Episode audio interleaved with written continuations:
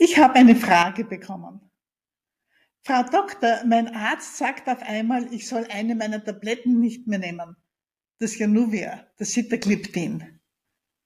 Er sagt, das verträgt sich nicht mit diesen neuen Spritzen. Ich habe das Victosa, also eins der Medikamente, das so ähnlich wirkt wie ein Darmhormon. Warum darf ich jetzt mein Januvia nicht mehr nehmen?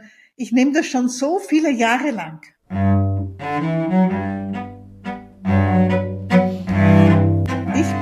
Dr. Susanne Bosanik, Ärztin für Allgemeinmedizin und die Zuckertante. Ich betreue und begleite Diabetiker seit mehr als einem Vierteljahrhundert und nicht ganz so lang arbeite ich schon mit diesen Tabletten, mit den Gliptinen. Und ja, lieber Fragesteller, Ihr Arzt hat recht, die sollten Sie nicht zusammen mit diesen Spritzen verwenden, die so wirken wie die Darmhormone. Konkret reden wir da von den Spritzen Victosa, Ozempic, Trulicity, das sind die drei gebräuchlichen. Viele, viele neue werden in nächster Zukunft kommen. Warum ist das so? Ja, aufgrund dieser Frage möchte ich die heutige Podcast-Folge diesen Medikamenten widmen, den Gliptinen. Und ich möchte Ihnen dabei erzählen, wer überhaupt alles zu dieser Familie, der Medikamentenfamilie der Gliptine dazugehört. Dann natürlich ganz, ganz wichtig, wie wirken die Dinge?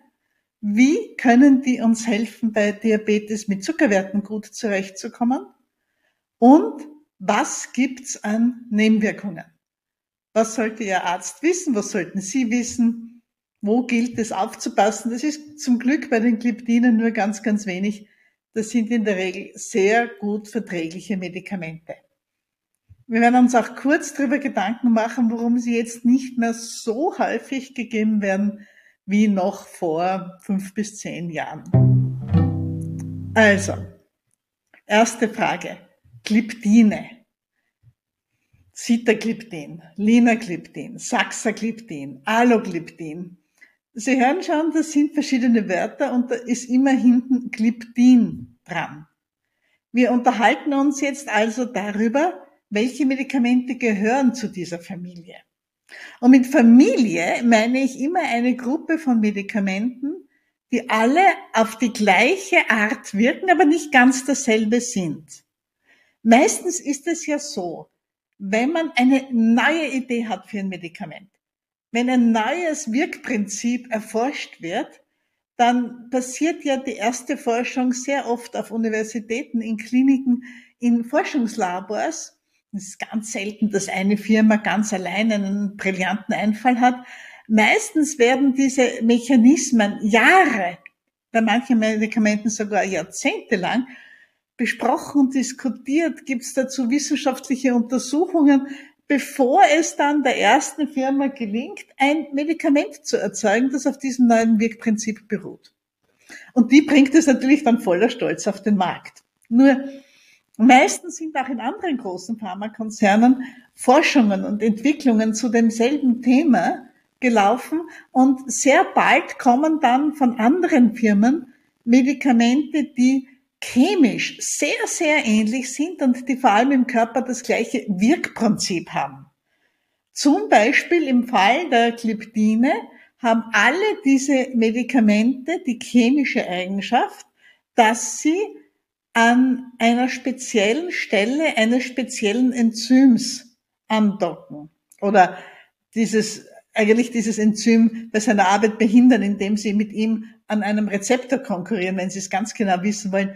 Vergessen Sie diesen wissenschaftlichen Schmafu gleich mal wieder. Ich will Ihnen nur eine Spur von einer Idee geben, wie kompliziert die Dinge sind. Jedenfalls alle diese Medikamente, die auf dieselbe Art wirken, die aber nicht dasselbe sind, haben traditionellerweise dann ähnliche Namen. Und zwar ist immer das Hinterteil des Namens dasselbe. Ja? Bei den Gliptinen eben das Wort Gliptin. Es ist egal, was vorn dran steht, solange hinten dran steht Gliptin, ist das ein Gliptin. Das zu wissen ist derzeit so wichtig, weil ja für viele Medikamente die Patente ablaufen und dann kommen die Generika dann kommen Medikamente mit demselben Wirkstoff von anderen Firmen und die werden oft unter dem chemischen Namen oder unter einem ganz anderen Namen vertrieben. Aber wenn Sie so ein Schächtelchen an der Hand haben, dann steht da irgendwo auf der Seite in kleinen Buchstaben enthält, Doppelpunkt, und dann eben die chemischen Namen. Und wenn Sie da eben zum Beispiel ein Wort sehen, das auf Gliptin endet, nun, dann haben Sie ein Gliptin in der Hand. Dann können Sie sich auch auf die Socken machen zur Homepage von mir, der Zuckertante, und dort unter Diabetes sich die Medikamentensuche anklicken und dort unter G wie Gliptin sich durchlesen, alles, was wir heute hier besprechen, wie diese Medikamente wirken, oder einfach den Anfangsbuchstaben Ihres Medikaments nehmen. Ich versuche diese Liste up-to-date zu halten. Hier finden Sie alle Tabletten, die es gegen Typ-2-Diabetes gibt. Wenn Sie eine Tablette finden, dann bitte ich Sie ganz herzlich darum, dass Sie sich dann bei mir melden, wenn diese Tablette nicht im Verzeichnis aufscheint. Ich mache das alles selbst, das ist mehr oder weniger ein Hobby, das ist ein Hobby und die Entwicklung geht so schnell und so viele Firmen kommen auf den Markt. Es kann einmal vorkommen, dass Sie ein Medikament in meiner Liste nicht finden, dann bitte, bitte nicht sich ärgern, sondern mir ein E-Mail schreiben. Ich ergänze das dann so schnell wie möglich und bin Ihnen dankbar speziell wenn sie nicht in Österreich wohnen, weil da ist es für mich noch schwieriger in der Schweiz und in Deutschland und möglicherweise auch in anderen Ländern den Überblick zu behalten. Denn wir haben ja auch Zuhörer, einige in Spanien. Die gibt es eine Gruppe von Typ-2-Diabetikern, die dort in offensichtlich enger räumlicher Nähe ihren Lebensabend, ihre Pension verbringen und es gibt immer wieder Zuhörer aus ganz exotischen Ländern, aus Japan zum Beispiel, aus Kanada. Liebe Leute, ich habe keine Ahnung, wie Medikamente in Japan und Kanada heißen, aber dafür gibt's ja am Schachtele den kleinen Aufdruck, also die Gliptine. Das erste war das Januvia, das Sitagliptin, bis heute, wenn man es denn verwendet, ein sehr, sehr beliebtes Gliptin. Die Unterschiede zwischen den einzelnen Medikamenten, ist das eine besser oder das andere? Ja, es gibt Unterschiede, die sind klein, sehr spezifisch. Dafür haben wir hier nicht die Zeit, das ist dann Sache Ihres Arztes oder Ihrer Ärztin, was er oder sie auswählt. Jetzt kommen wir zum wichtigsten Teil. Wie wirken die Dinge? Und das ist jetzt gar nicht so einfach zu erklären. Denn dazu muss man sozusagen ums Eck denken weil die einen sehr schönen indirekten Wirkmechanismus haben. Vorausschicken möchte ich noch, dass Gliptine nichts mit der Bauchspeicheldrüse am Hut haben. Wenn Sie so ein Medikament schlucken, dann schwimmt das nicht zur Bauchspeicheldrüse. Es treibt die Drüse nicht an, mehr Insulin zu machen. Es interessiert sich überhaupt nicht für die Bauchspeicheldrüse. Und das ist sehr gut.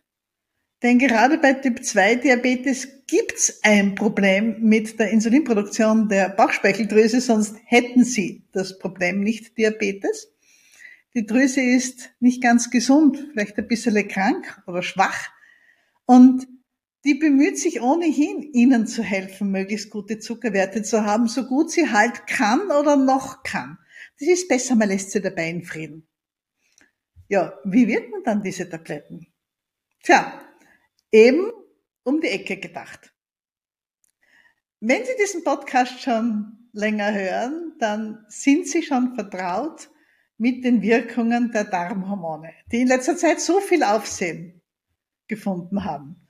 Diese Spritzen, die helfen, den Blutzucker zu senken und die nebstbei auch helfen, Gewicht zu verlieren. Diese Darmhormone schwimmen ja in jedem Säugetierkörper herum der Dünndarm, das untere Ilium, erzeugen, also nicht der Darm, sondern spezielle hormonbildende Zellen dort in der Gegend, erzeugen diese Darmhormone, die ganz natürlicherweise im Blut ansteigen, wenn sie etwas gegessen haben, wo Kohlenhydrate drin sind. Das stellt der Darm fest, wenn der Nahrungsbrei aus dem Magen übertritt in den Zwölffingerdarm, dann Stellen Sie sich so vor, als ob dort ein kleiner Sensor sitzen würde, der nachschaut, was hat denn Herrchen oder Frauchen gegessen? Und wenn in dem Futter jetzt Kohlenhydrat oder Zucker drin war, dann gibt der Sensor diese Botschaft weiter, ganz natürlicherweise, und diese Hormone werden vermehrt ins Blut ausgeschüttet. Und was diese Hormone tun, das ist ja bekannt, sie bewirken, dass die Bauchspeicheldrüse beginnt, Insulin vorzubereiten, damit sie es dann bei der Hand hat, wenn der Blutzuckerspiegel 20, 30 Minuten später ansteigt. Sie bewirken, dass der Magen sich langsamer entleert, so dass die Bauchspeicheldrüse genug Zeit hat, Insulin vorzubereiten. Und sie wirken auf Sättigungszentrum und das sagt am Herrchen oder Frauchen, passt schon, wir sind schon satt. Das alles haben Sie von mir schon öfter gehört. Was haben jetzt diese Tabletten mit diesen Hormonen zu tun? Eine ganze Menge. Dass diese Hormone im Blut ansteigen, das ist völlig normal. Wir denken aber, dass Menschen mit Typ 2 Diabetes sehr häufig auch eher niedrige Spiegel von diesen Hormonen haben. Es ist auch da im Stoffwechsel ein Problem gibt. Äh, typ 2 Diabetes haben ist so viel mehr als Anführungszeichen nur erhöhter Blutzucker. Dieses Problem mit dem Blutzucker löst so viele Probleme an anderen Stellen in der komplizierten Chemie unseres Körpers aus, Sie würden es nicht glauben. Also, die Hormone sind ganz natürlicherweise im Blut, aber die müssen ja auch ganz natürlicherweise bei jedem Menschen, ob Diabetes oder nicht, nur relativ kurz wirken weil ja der Nachschub vom Essen irgendwann auch aufhört. Schließlich futtern wir ja nicht wie die Kühe den ganzen Tag vor uns hin. Das heißt, die Hormone werden immer nur kurzfristig gebraucht. Und das heißt aber, sie müssen irgendwie inaktiviert und abgebaut werden. Und das geschieht durch ein spezielles Enzym, das im Blut herumschwimmt in jedem Menschen. Und das ist die DPP4. DPP4 kann man sich ja irgendwie noch merken. Das ist die Abkürzung für die Peptidpeptidylpeptidase 4. Ja, ich habe auch geübt. Vergessen Sie es auf der Stelle wieder. Stellen Sie sich das vor, wie ein kleines Maschinchen, das durchs Blut schwimmt und immer, wenn es ein ganz aufgeregtes Darmohormon findet, es inaktiviert es ruhig stellt. Und dann wird es in der Leber langsam abgebaut als kompliziertes Eiweiß. Dieses Maschinchen, das ist ein Enzym, so nennt man chemische äh, Substanzen, die irgendwas tun mit anderen chemischen Stoffen. In dem Fall eben die Hormonwirkung abbremsen, das Hormon inaktivieren.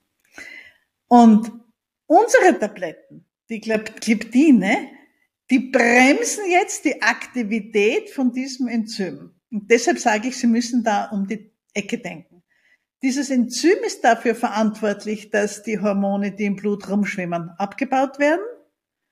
Wir denken, dass Menschen mit Typ 2 Diabetes gut ein bisschen mehr von der Wirkung dieser Hormone brauchen könnten.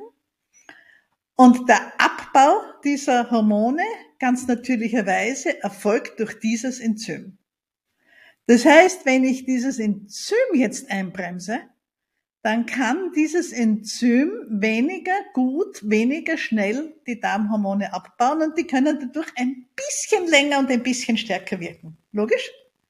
Wir haben also die Darmhormone, die herumschwimmen, die mehr sind, wenn sie das Signal bekommen haben, da kommt Futter daher mit Zucker oder Kohlenhydrat. Wir haben das Enzym, das diese Darmhormone wieder einbremst. Und wenn wir diesen Bremser bremsen, wenn wir diesen Bremser zurückfahren, behindern, dann können die Hormone ein bisschen länger und ein bisschen stärker ungestört ihrer Wirkung nachgehen. Das ist die Wirkung dieser Kleptine und da, deshalb heißen sie im Medizinquacksprech auch DPP4-Inhibitoren. Vergessen Sie es. Für Sie ist wichtig, diese Medikamente, die Gliptine, verlangsamen den Abbau der natürlichen körpereigenen Darmhormone und helfen damit den Darmhormonen etwas stärker und etwas länger zu wirken. Diese Medikamente, die Gliptine, verzögern, behindern den Abbau der natürlichen Darmhormone und helfen daher, ihren eigenen Darmhormonen ein bisschen länger und ein bisschen stärker zu wirken. Ja, ich weiß, nicht ganz einfach. Vielleicht haben Sie zumindestens die Idee jetzt zurückbehalten, man kann es gut erklären. Und es hat irgendwas mit meinen Darmhormonen zu tun. Und diese Gliptine, die tun meinen guten Darmhormonen gut. Reicht.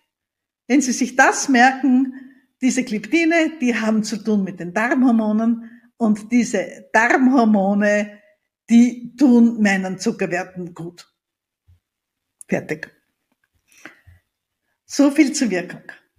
Also ein sehr sanfter, sehr indirekter Mechanismus, ein sehr interessanter Mechanismus. Nächstes Kapitel, die äh, Nebenwirkungen. Oder nein, zuerst sprechen wir noch über die Dosierung, weil die ist auch noch wichtig. Netterweise wirken diese ganzen Tabletten recht lang. Und deshalb reicht es in der Regel, wenn man eine davon in der Früh einwirft. Einmal in der Früh eine kleine Tablette geschluckt, alles gut. Praktisch alle diese Medikamente gibt es als Einzeltabletten, eben als kleine Tabletten einmal morgens zu nehmen. Oder die gibt's auch in fixer Kombination mit Metformin. Metformin ist ja unser Wunderwutzi für alles. Nach wie vor das erste Medikament, das alle Menschen mit Diabetes als erstes Medikament bekommen sollen, die es haben dürfen, wo es keine Kontraindikationen gibt und die damit zurechtkommen. Und viele, viele Menschen nehmen das Metformin nicht zuletzt deshalb auch sehr gerne, weil Metformin so nette Nebenwirkungen hat und positive Wirkungen hat, die über das reine Zuckersenken hinausgehen. Die Probleme von Metformin, dass nicht alle Menschen sie vertragen, ist bekannt. Dazu gibt es von mir Podcast-Folgen. Aber es ist nun einmal ein extrem häufig gegebenes Medikament, das nur leider die blöde Eigenschaft hat, dass die Tabletten immer so groß sind, das geht nicht anders. Und weil ja arme Diabetiker so viele Medikamente brauchen, meistens zwei oder drei gegen erhöhte Blutzuckerwerte, irgendwas für die Fette, zwei, drei für den Blutdruck, vielleicht noch ein Thromboas oder sowas dazu und dann reden wir mal nur vom Diabetes. Deshalb versucht es ihnen die Industrie ein bisschen leichter zu machen. Und deshalb gibt es viele dieser Medikamente in einer fixen Kombination mit Metformin. Das heißt, ins Metformin hineingerührt, sozusagen, wird ein Gliptin. Und Sie haben dann eine Tablette, die groß ist wegen des Metformins, wo aber in Wirklichkeit zwei Medikamente drin sind. Solche Medikamente erkennen Sie daran, dass am Schachtel immer zwei Ziffern stehen. Zum Beispiel 2,5-1000 oder 50-850. So irgendwas. Die große Zahl bezieht sich immer aufs Metformin. Diese Kombitabletten sind sehr, sehr praktisch, weil dadurch muss man weniger Tabletten nehmen, was einfach angenehm ist und was man auch weniger vergisst und weniger oft auslässt. Und da hat man was sehr Geschicktes gemacht, denn man nimmt der Metformin so gut wie immer zweimal täglich, einmal früh, einmal abends, weil es nicht die ganzen 24 Stunden gut durchzieht. Und deshalb hat man in diesen Kombitabletten die Dosis des Gliptins halbiert. Zum Beispiel Januvia ist die gängige Dosis Sitagliptin 100 Milligramm einmal täglich, aber in den Kombis mit Metformin sind nur 50 Milligramm drin. Sodass Sie, wenn Sie ein Kombi Metformin in der Früh und ein Kombi Metformin abends nehmen, vom Januvia 50 Milligramm in der Früh haben, 50 am Abend und damit wieder die 100 für den ganzen Tag. Diese Tabletten sind sehr, sehr praktisch und wenn Sie beide Medikamente brauchen, das Metformin und eines aus der Gruppe der Gliptine, dann nur zu, dann sind diese Kombitabletten sehr, sehr anzuraten, weil dadurch hat man ein bisschen weniger zum Schlucken. In Kombination heißt es zum Beispiel dann Combogleis, ähm, Janomet, Alcreas sind so typische Namen. Oder eben beide Chemienamen mit den beiden Zahlen dabei bei den Generika. Okay. Aber jetzt kommen wir wirklich zu den Nebenwirkungen und beginnen einmal mit der gefürchteten Nebenwirkung, die zum Glück nur sehr, sehr, sehr selten auftritt. Und wenn sie auftritt, ist nicht einmal das Gliptin schuld, nämlich die Unterzuckerung. Und das funktioniert so. Die Gliptine selber können keine Unterzuckerung auslösen. Denn sie bewirken ja nur, dass die Darmhormone ein bisschen besser wirken können. Das hat wenig mit Unterzuckerung zu tun. Was aber passieren kann, ist, dass sie durch ihre gute Wirkung bewirken, dass andere Medikamente dann zu stark werden. Und da geht's vor allem um die Gruppe der Sulfonylharnstoffe. Jener Medikamente, die an der Bauchspeicheldrüse bewirken, dass die mehr Insulin macht. Wenn Sie einen Sulfonylharnstoff schlucken, das ist ein blödes Wort. Wir reden da von Medikamenten wie Diamigron, Amaryl, Gliclazid, Glimeperid, Cliquidon, Chlorenorm, wie sie alle heißen. Das sind Medikamente, die die Drüse jeden Tag auf dieselbe Art und Weise und in derselben Stärke antreiben, mehr Insulin zu produzieren. Und die macht das. Weil die wird ja jetzt dazu gezwungen. Die kann jetzt nicht mehr auf Zuckerwerte reagieren, sondern die tut einfach, was ja das Medikament befiehlt. Und wenn zum Beispiel Ihre Zuckereinstellung mit so einem Medikament nicht ganz perfekt war und Sie bekommen jetzt das Gliptin dazu und das Gliptin bewirkt, dass die Zuckerwerte besser werden, dann kann es sein, dass dieses erzwungene, durch die Tabletten erzwungene Insulin zu viel wird und dass sie Unterzuckerungen kriegen. Wenn Sie eine der Tabletten nehmen, die Unterzuckerungen auslösen können, das sind auch so kleine, unscheinbar harmlos ausschauende, dann sollte Ihnen Ihr Arzt und Ihre Ärztin das erklärt haben und Sie aufmerksam gemacht haben. Und dann wird Ihnen Ihr Arzt und Ihre Ärztin auch sagen, wenn er Ihnen was Zweites dazu gibt, entweder, dass Sie gut Ihre Werte messen sollen, vielleicht reduziert er die Dosis oder er sagt Ihnen, dass er hofft, dass Sie im Lauf, im Verlauf die Dosis reduzieren können. Also, diese Tabletten, die DPP-4-Hämmer, die Gliptine, machen von sich aus keine Unterzuckerungen, aber wenn sie gut wirken, dann kann es sein, dass andere zu stark werden. Das ist genauso beim Blutdruck gibt es auch solche Situationen. Ich bin schon selber in die Falle getapst und haben wir den Blutdruck mit einem Zusatzmedikament zu stark runtergedrückt, war unangenehm, aber leichter zu beheben. Ja, das ist etwas wirklich Wichtiges, was Sie wissen müssen. Was auch noch immer interessant ist, bevor man von echten Nebenwirkungen redet, ist, was ist mit Niere, mit Nierenschwäche? Viele Medikamente müssen angepasst werden, wenn die Niere schwächer arbeitet. Das ist auch bei den Gliptinen so. Da schaut der Arzt vor allem auf die GFR am Laber, weniger aufs Kreatinin. Aber es ist Sache des Arztes. Wenn die Niere schwächer wird, wird die Dosis dieser Medikamente zurückgenommen. Außer beim Linagliptin, beim Trienta, da kann man die fünf Milligramm nehmen bis hin zur Dialyse sogar, also auch wenn die Niere schon ganz, ganz, ganz schwach ist. Trient ist allerdings nicht der stärkste der Gliptine. Da muss man sich überlegen, was man tut. Aber das sind so Überlegungen, die im Hinterkopf von Ärzten ablaufen. Nebenwirkungen. Wir reden jetzt schon recht lang über Gliptine und Gott sei Dank ist das ein eher kurzes Kapitel. Die Dinger sind sehr gut verträglich. Es gibt seltenst Nebenwirkungen. Was immer passieren kann, ist, dass sie auf was allergisch sind. Das kann man nicht wirklich verhindern, denn Allergien äh, kann man haben auf alles und jedes, auch wenn Sie zum Beispiel etwas essen, was Sie noch nie gegessen haben, irgendein exotisches Schalentier oder das erste Mal Muscheln oder so, kann es zum allergischen Ausschlag kommen. Ja, geschenkt kann passieren. Bei den Gliptinen ist wichtig, ganz, ganz, ganz selten kann es heftige Ausschläge geben und es kann Ausschläge geben mit Blasenbildung an der Haut. Das ist dann nicht mehr lustig. Fachausdruck wäre bulöses Bimfiguid. In dem Fall schnell den Arzt äh, verständigen, wenn der nicht erreichbar ist, Medikamente mal vorsichtshalber an dem Tag oder am nächsten Tag nicht mehr nehmen, ab zum Hautarzt oder eventuell auch in eine Hautambulanz, ist aber sehr, sehr, sehr selten. Am Anfang kann es sein, dass Sie eigentlich die Wirkung des Medikaments ein bisschen spüren, nämlich dass Sie spüren, dass die Darmhormone ein bisschen länger und besser wirken. Das ist die Wirkung. Wenn Sie sehr feinfühlig sind, kann es sein, dass Sie bemerken, dass der Magen langsamer arbeitet durch ein Völlegefühl, vielleicht sogar so ein Gefühl von Übelkeit, dass der Magen sich langsamer entleert Ganz, ganz selten erbricht auch einmal jemand, aber das ist eher sehr, sehr selten. Manche Leute sagen, dass sie ein bisschen weniger Appetit haben, aber es ist selten und ein Mini-Effekt, aber meistens auch recht willkommen ist. Schwindel, Übelkeit, Verstopfung kommen hin und wieder vor. Wichtig wieder ist was anderes. Sehr, sehr, sehr selten. Seltener als einer von tausend, aber muss man trotzdem mal gehört haben. Pankreatitis, noch seltener Bauchspe ähm, Gallenblasenentzündung.